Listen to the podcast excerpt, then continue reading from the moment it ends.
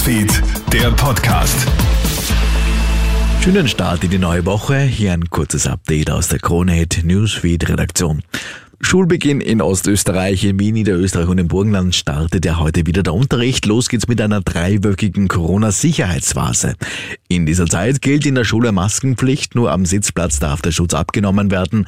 Außerdem werden alle Schüler dreimal pro Woche Corona getestet, egal ob geimpft oder ungeimpft. Wie es danach weitergeht, entscheidet sich immer anhand der aktuellen Infektionszahlen. Laut Lehrern seien einige der Maßnahmen völlig realitätsfremd. Man rechnet leider auch mit einigen Corona-Clustern in den Schulen. Also leider alles andere als ein normales Schuljahr, so die Sicht aus der Lehrergewerkschaft. Die Regierung will Ungeimpften das Leben offenbar erschweren. Am Wochenende hat der Gesundheitsminister Wolfgang Mückstadt von den Grünen in Zeitungsinterviews vorgeschlagen, dass künftig in der Nachtgastronomie, aber auch in Après-Ski-Lokalen nur noch reinkommt, wer geimpft ist.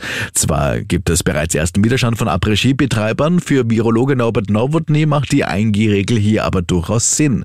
Après-Ski könne man ja durchaus mit der Nachtgastro vergleichen, sagt Nowotny zur ATV. Ich denke, es macht Sinn, denn äh, es ist letztlich Aufgabe des Staates, seine Bürger zu schützen. Und wir wissen, dass 85 bis 95 Prozent aller Patienten auf den Intensivstationen ungeimpft sind. Das heißt, die Impfung bringt sehr wohl etwas und äh, daher macht es Sinn, in Richtung 1G-Regel äh, politisch zu gehen. Zurzeit ist es genauso wie die Wiedereinführung der Maskenpflicht lediglich ein Vorschlag des Gesundheitsministers. Am Mittwoch will sich die Regierung mit Ländern und Experten beraten. In Deutschland müssen sich Bahnkunden auch jetzt am Start in die neue Woche auf zahlreiche Verspätungen und Zugausfälle einstellen.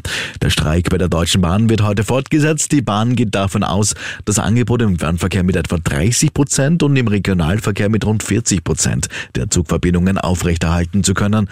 Auch bei uns in Österreich gibt es deswegen Zugausfälle. Unter anderem fallen Nightjets nach Berlin, Amsterdam, Brüssel und Hamburg aus. Züge Richtung Deutschland werden nur in Österreich geführt. Soweit ein kurzes Update. Mehr Infos bekommst du laufend auf KroneHit.at. Schönen Tag noch.